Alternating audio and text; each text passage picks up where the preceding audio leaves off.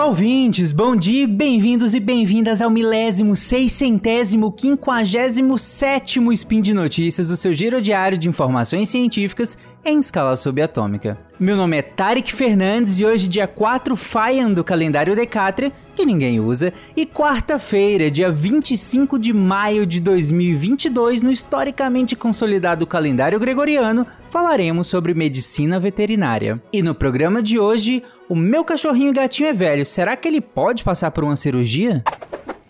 Speed Notícias.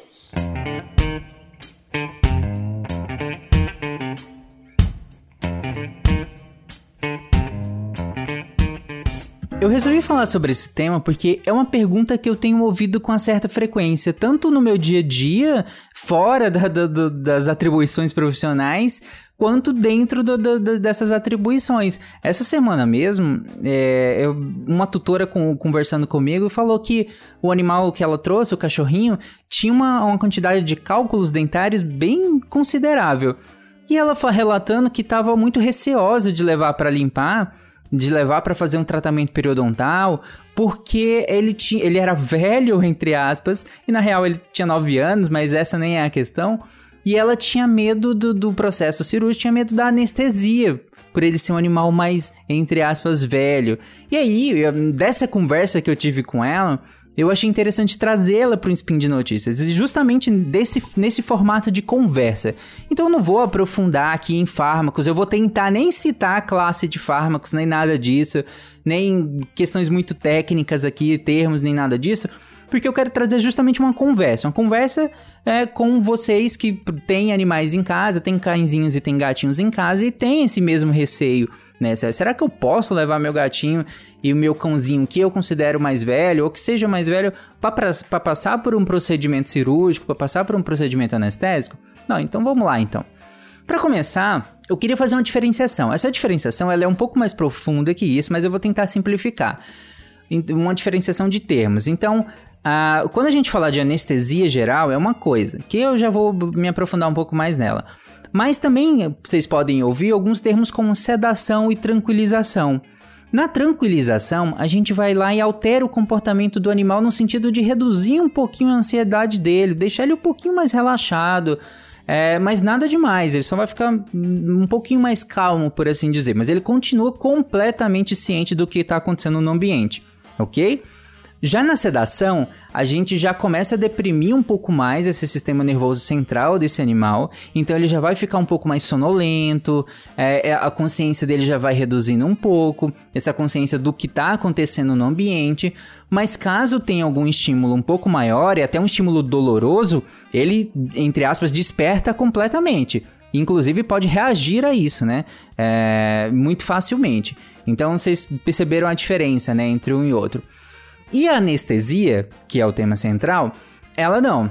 A anestesia geral, que é aquela que a gente usa para procedimentos é, é, cirúrgicos, essas outras que eu comentei, a gente também usa no dia a dia, mas usa para alguns procedimentos mais ambulatoriais, no consultório, algum, um, um, algum procedimento mais simples que a gente queira fazer. O animal não está sendo colaborativo, a gente pode utilizar, inclusive para métodos diagnósticos também, né?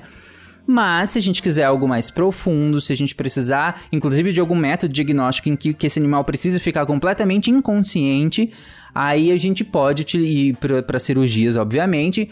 Aí a gente vai utilizar da anestesia geral. Na anestesia geral, esse animal vai estar inconsciente, ele não será acordado por algum estímulo de dor ou por estímulos nocivos, e que é óbvio, né? Porque justamente eu estou ah, manipulando ele, gerando muitos estímulos nocivos ali, então ele não pode acordar por conta desses estímulos. Além disso, a anestesia geral vai proporcionar amnésia, relaxamento muscular, que a gente precisa desse, relaxa eh, desse relaxamento. E claro, a, como eu já comentei, a hipogesia suficiente para cirurgia, ou seja, a diminuição da geração desse, é, da, desses impulsos nervosos que seriam nocivos, né, que seriam de dor, esses impulsos tem que não podem ser interpretados pelo animal e mais tarde, daqui a pouco a gente vai comentar melhor sobre essa questão. Bom, é, quem é tutor de cão e de gato já castrou seu animalzinho ou já ele já passou por algum tipo de procedimento, com certeza já ouviu falar sobre as modalidades de anestesia, né? A anestesia inalatória, a anestesia injetável ou a união dos dois métodos. Então, a inalatória a gente utiliza durante a manutenção anestésica, nós vamos utilizar gases anestésicos que são fornecidos diretamente para o animal por um tubo que está nas vias aéreas dele. Então a gente joga esse gás anestésico lá dentro para ser metabolizado pelo sistema pulmonar dele. Já na anestesia injetável, que a gente fala ativa, que é a anestesia total intravenosa, nós vamos utilizar de, é, de medicações injetáveis dentro da veia dele, que vão ser é, fornecidas continuamente durante a cirurgia. Então vai ter uma bombinha, a gente chama de bomba de seringa, ou de infusão, que seja, em que nós vamos fornecer esse anestésico ao longo do processo todo continuamente. E esse anestésico vai sendo fornecido por meio da via intravenosa, né? Por meio da veia desse animal. Então, por isso que ela é total intravenosa. E tem um método que a gente associa esses dois métodos, né? Durante a manutenção anestésica porque durante a indução, é, é, em via de regra, nós usamos sempre a injetável mesmo, mas durante a, a manutenção desse animal no plano cirúrgico, no plano anestésico, nós podemos tanto utilizar desses gases quanto da, da, da intravenosa, né? Bom, eu vou descrever mais ou menos como é que funciona é, esse processo todo da, da anestesia para um, um, paciente comum, numa cirurgia simples, como uma castração, por exemplo, que é uma cirurgia acho que todo mundo conhece, entende mais ou menos como é que funciona. Então, acho que vai ficar fácil de, de entender. Vamos lá, então. Para começar, alguns dias antes do procedimento, é, o seu animalzinho, seu cãozinho, seu gatinho, ele vai passar por uma consulta, uma consulta normal. Então, nessa consulta, é, vai ser perguntado uma série de coisas, vai ser perguntado tudo, provavelmente, né, na, na amnese porque a, ela, a partir dela é que nós vamos fazer várias coisas. Uma delas é a solicitação de exames complementares. Então vamos fazer hemograma principalmente, é, para ver como é que estão as células do sangue e a gente dê uma visão geral também da, da saúde desse animal por meio do hemograma. Vão pedir também uma série de exames relacionados à saúde renal e à saúde hepática, porque o rim e o fígado, porque são órgãos cruciais para o animal e também durante o processo anestésico, né? A metabolização desses anestésicos, muitos deles vão passar pelo rim, pelo fígado, além da questão do pulmão no, no, no, na inalatória. Bom, aí dependendo da idade desse animal e das suspeitas do clínico também, Aí se pede um eletrocardiograma, um ecocardiograma, que são exames relacionados à saúde e ao funcionamento do coração, que são extremamente importantes, já que ele vai passar por uma cirurgia e por uma anestesia, né? A partir daí, com todos esses dados, a gente vai classificar esse animal. Classificar baseado numa classificação, classificação que a gente chama de ASA, que é da Sociedade Americana de Anestesiologistas. Para que, que ela serve? Ela serve como um risco anestésico. Então a gente junta todas essas informações clínicas, né, todo esse histórico desse animal, como que tá a saúde geral dele, a raça, a idade, o procedimento, qual que é o procedimento cirúrgico ao qual ele vai ser submetido, qual é o comportamento desse animal. Todos esses dados a gente junta e classifica esse animal. Essa classificação, ela tem seis parâmetros, né? Ela vai de 1 a 5, mas tem um, um, a mais que é quando esse animal já está é, tá num, num, numa categoria de emergência, né?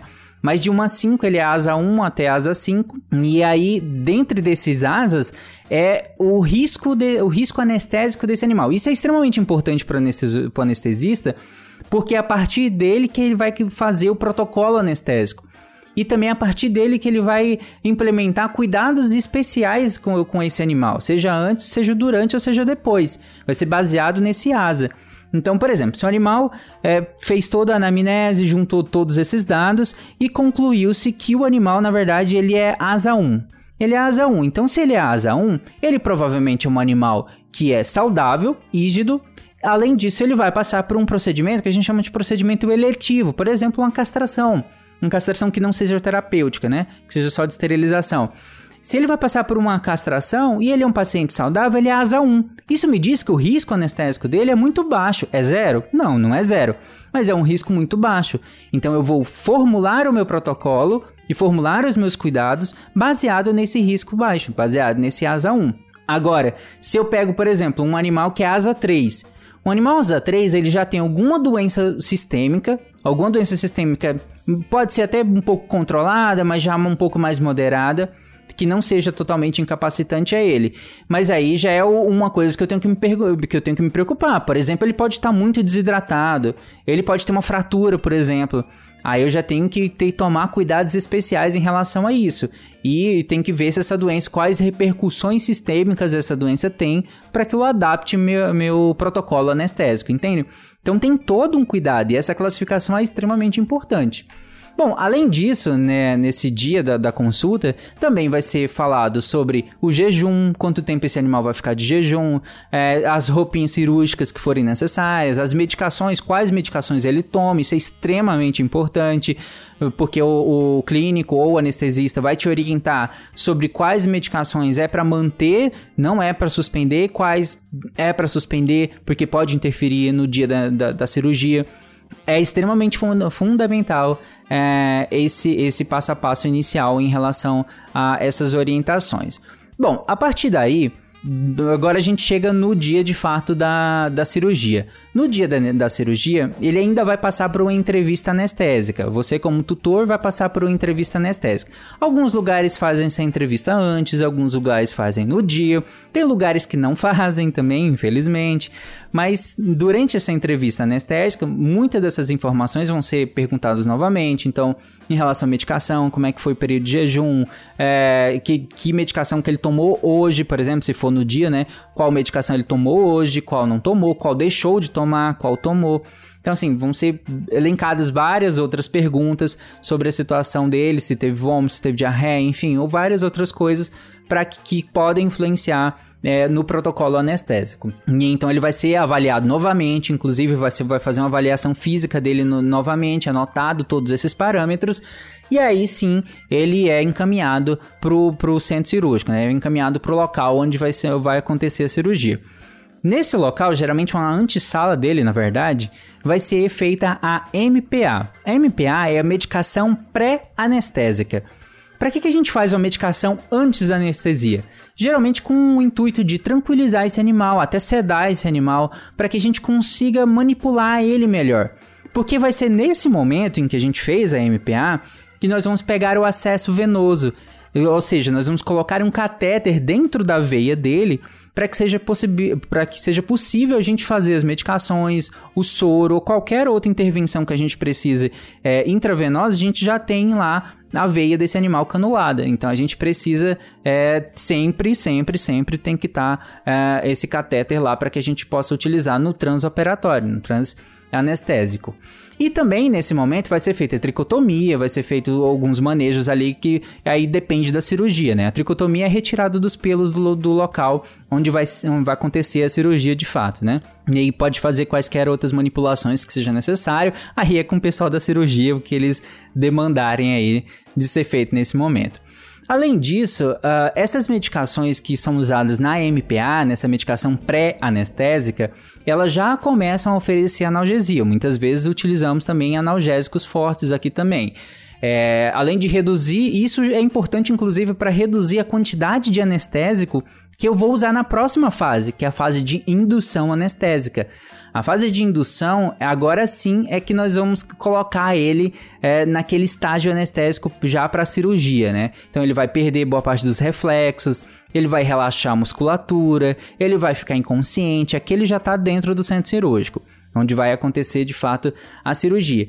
E nesse momento da indução, se eu fiz uma MPA adequada, a quantidade de, de medicação que eu vou utilizar agora, a quantidade de anestésico, pode ser muito menor, porque eu já fiz um MPA reforçado, já fiz um MPA adequado e agora eu posso usar menos. E sempre, quanto me, menos quantidade de, de, de anestésico eu usar, é sempre melhor. Por isso que a gente usa uma anestesia multimodal, ou seja, várias medicações diferentes, para que a gente vá reduzindo a quantidade dessas medicações e para que uma vá compensando o problema da outra. Ok? Bom, aí nesse momento que a gente fez a MPA, o animal está inconsciente já, nós vamos entubá-lo. E aí, a partir do momento que entuba, que coloca esse tubo na via aérea, nós vamos colocar o gás anestésico. E aí sim vai começar uma fase de manutenção anestésica, porque a partir de agora ele está sob a ação desse gás anestésico. E aí, antes ainda da cirurgia de fato começar, antes do cirurgião ir lá colocar a mão dele lá no animal, de fazer do, todo o processo, a gente ainda pode fazer os bloqueios locais. O bloqueio local ele tem uma função bem importante. Por quê? Porque a dor, dor, quando a gente fala de dor, inclusive a gente tem SciCast só sobre isso, a dor é uma experiência subjetiva. É o clássico, né? É uma experiência subjetiva, sensorial, emocional. Então ela requer um processamento no cérebro e que depende de muitos fatores subjetivos. Então dor é toda essa sensação, toda essa experiência, por assim dizer. E isso ele já não está mais sentindo, por conta dos anestésicos. Quer dizer então que não sente nada? Bom, sentir dor não. Porém, a condução do estímulo elétrico nocivo, ela está acontecendo. Na hora que o cirurgião for lá cortar ou fazer qualquer outra coisa, é, esse estímulo nocivo, ou seja, essa sinalização do corpo de que algo está lesionando o tecido, ela continua acontecendo e vai mandar lá para o cérebro, para o sistema nervoso central. Só que chegar lá, como ele está deprimido, esse sistema nervoso central, aí ele não entende como dor, né? Ele não vai é, processar isso como uma dor. Porém, é interessante que a gente faça bloqueios também, porque isso melhora é, os parâmetros do animal durante a, a operação, durante a cirurgia, e isso melhora é, de modo geral a, a manutenção anestésica, por assim dizer. Então, o que a gente quer com um bloqueio local é bloquear justamente esse estímulo. Então a gente vai lá e usa um anestésico local para que esse estímulo, na hora que ele for ser gerado e for ser transmitido, ele nem seja transmitido porque eu tô com eu, tô, eu joguei, eu coloquei um anestésico local, bem no lugar onde seria gerado esse estímulo nocivo, esse, essa mensagem de que está acontecendo a lesão. Essa mensagem não vai ser transmitida, porque eu vou lá e jogo o anestésico bem no lugar onde ela seria onde ela seria gerada e posteriormente transmitida. Mas é ok, aí começou a cirurgia, tem é, o cirurgião se paramentou, fez todo, tá fazendo lá todo o processo. Nesse meio tempo, nesse durante a, a, o processo de fato da cirurgia, o anestesista vai monitorando o tempo todo, usando aparelhos que, que vão dar diversas informações sobre o funcionamento do coração, sobre se o sangue está chegando corretamente ao longo de todo o corpo, sobre a respiração, sobre analisa os gases que esse animal está expirando, está jogando para fora, é, sobre a pressão, temperatura, enfim, uma série de, de, de, parâmetros diferentes, seja por meio de monitores, seja o anestesista de, de, é, manualmente indo lá e com estetoscópio, com Doppler, enfim, com uma série de, de equipamentos para pegar todos esses parâmetros, porque todos esses parâmetros nos dizem várias informações de como esse animal tá lá na mesa. Se ele tá, se ele tá sentindo alguma coisa, se não tá, se ele tá bem, se não tá, se dá tempo da gente intervir caso aconteça alguma, alguma alteração que seja deletéria. Se, se todos esses órgãos, a gente se preocupa também com, com todo, todo o animal, não só durante a anestesia, durante o procedimento, a gente se preocupa como vai ser depois. Porque uma anestesia bem feita, um transanestésico, um transoperatório bem manejado, garante que esse animal vai ter uma ótima recuperação depois. Então a gente também se preocupa com depois da, da, da cirurgia. Não é só ali, não é só manter ele estável ali. A gente também se preocupa com o que vai acontecer depois. E isso diz, isso diz muito respeito ao que acontece durante a cirurgia. Ok? Bom, aí acabou a cirurgia, nós vamos retirar o gás anestésico e vamos monitorando até o animal recobrar os reflexos. E aí, assim que ele começa a recobrar alguns reflexos, começa a tossir um pouquinho, a gente retira o tubo, a gente extuba ele.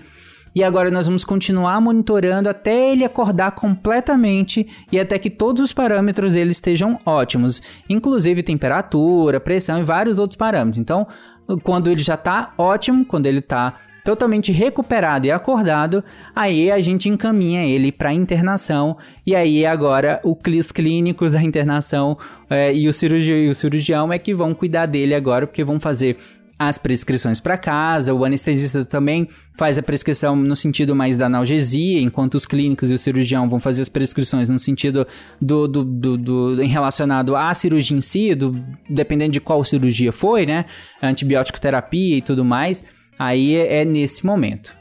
Bom, gente, esse processo todo que eu descrevi, é, eu quis deixar ele o mais genérico possível, pegando o maior número de técnicas. Só que a gente tem muitas técnicas diferentes, é, pode mudar muito, inclusive alguns processos que eu descrevi, mas a base é mais ou menos essas que eu, que eu falei.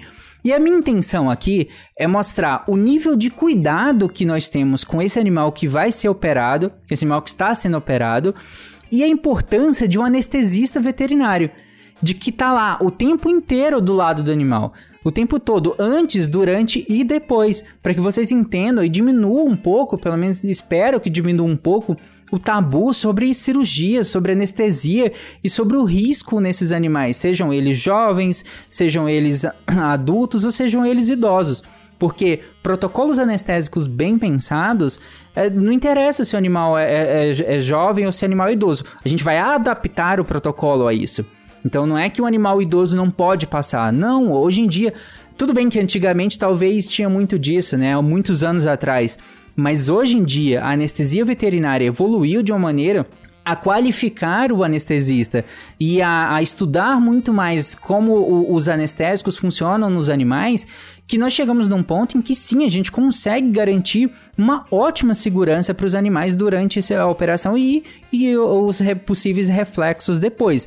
Basta que seja feito de fato um plano anestésico bem adaptado a esse animal por um anestesista veterinário qualificado. Então, para isso, sigam as instruções, gente. Sigam as instruções do seu clínico, sigam as instruções do seu anestesista conversa com ele, chama, vai, você vai se levar o seu, seu cãozinho, seu gatinho para clínica para ele passar por algum procedimento cirúrgico, pede para conversar com o anestesista, caso ele não tenha ainda conversado com você lá na entrevista anestésica, se não, não, não aconteceu por algum motivo a, a, a entrevista, mas tudo bem chama, pede para conversar, tira todas as suas dúvidas, pergunta como que vai ser, pergunta se, é, se tá tudo bem, pergunta tudo. Pode, você não pode sair com dúvidas de lá. E se é um profissional bem qualificado, ele não vai te deixar sair com dúvidas lá, ele com certeza vai te tranquilizar. Porque anestesia não é risco zero. Todo procedimento cirúrgico tem risco. Todo. Todo procedimento anestésico tem risco. Inclusive, não é porque é um procedimento mais superficial, por assim dizer, da, lá da tranquilização, da sedação, que ele não tem risco. Pelo contrário, tem muitos riscos sim. É, inclusive, às vezes, a, a cirurgia, a anestesia geral tem até menos, porque o nível de monitoração é maior. Mas não é bem é, é, é essa questão. A questão é que a anestesia tem risco? Tem, mas protocolos anestésicos bem pensados por um profissional qualificado, hoje a gente tem recursos para fazer ótimos protocolos. Então, seu animal com certeza estará seguro na mão de um anestesista veterinário qualificado, de um cirurgião veterinário qualificado e um clínico veterinário qualificado, ok? Bom, e por hoje é isso. Todas as referências sobre o que eu falei estarão na postagem desse episódio.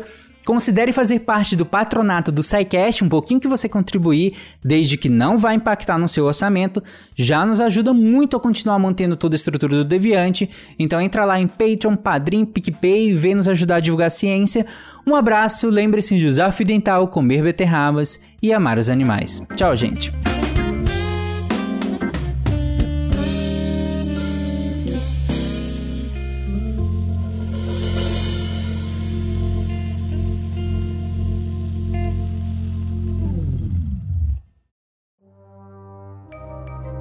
Este programa foi produzido por Mentes Deviantes. deviante.com.br.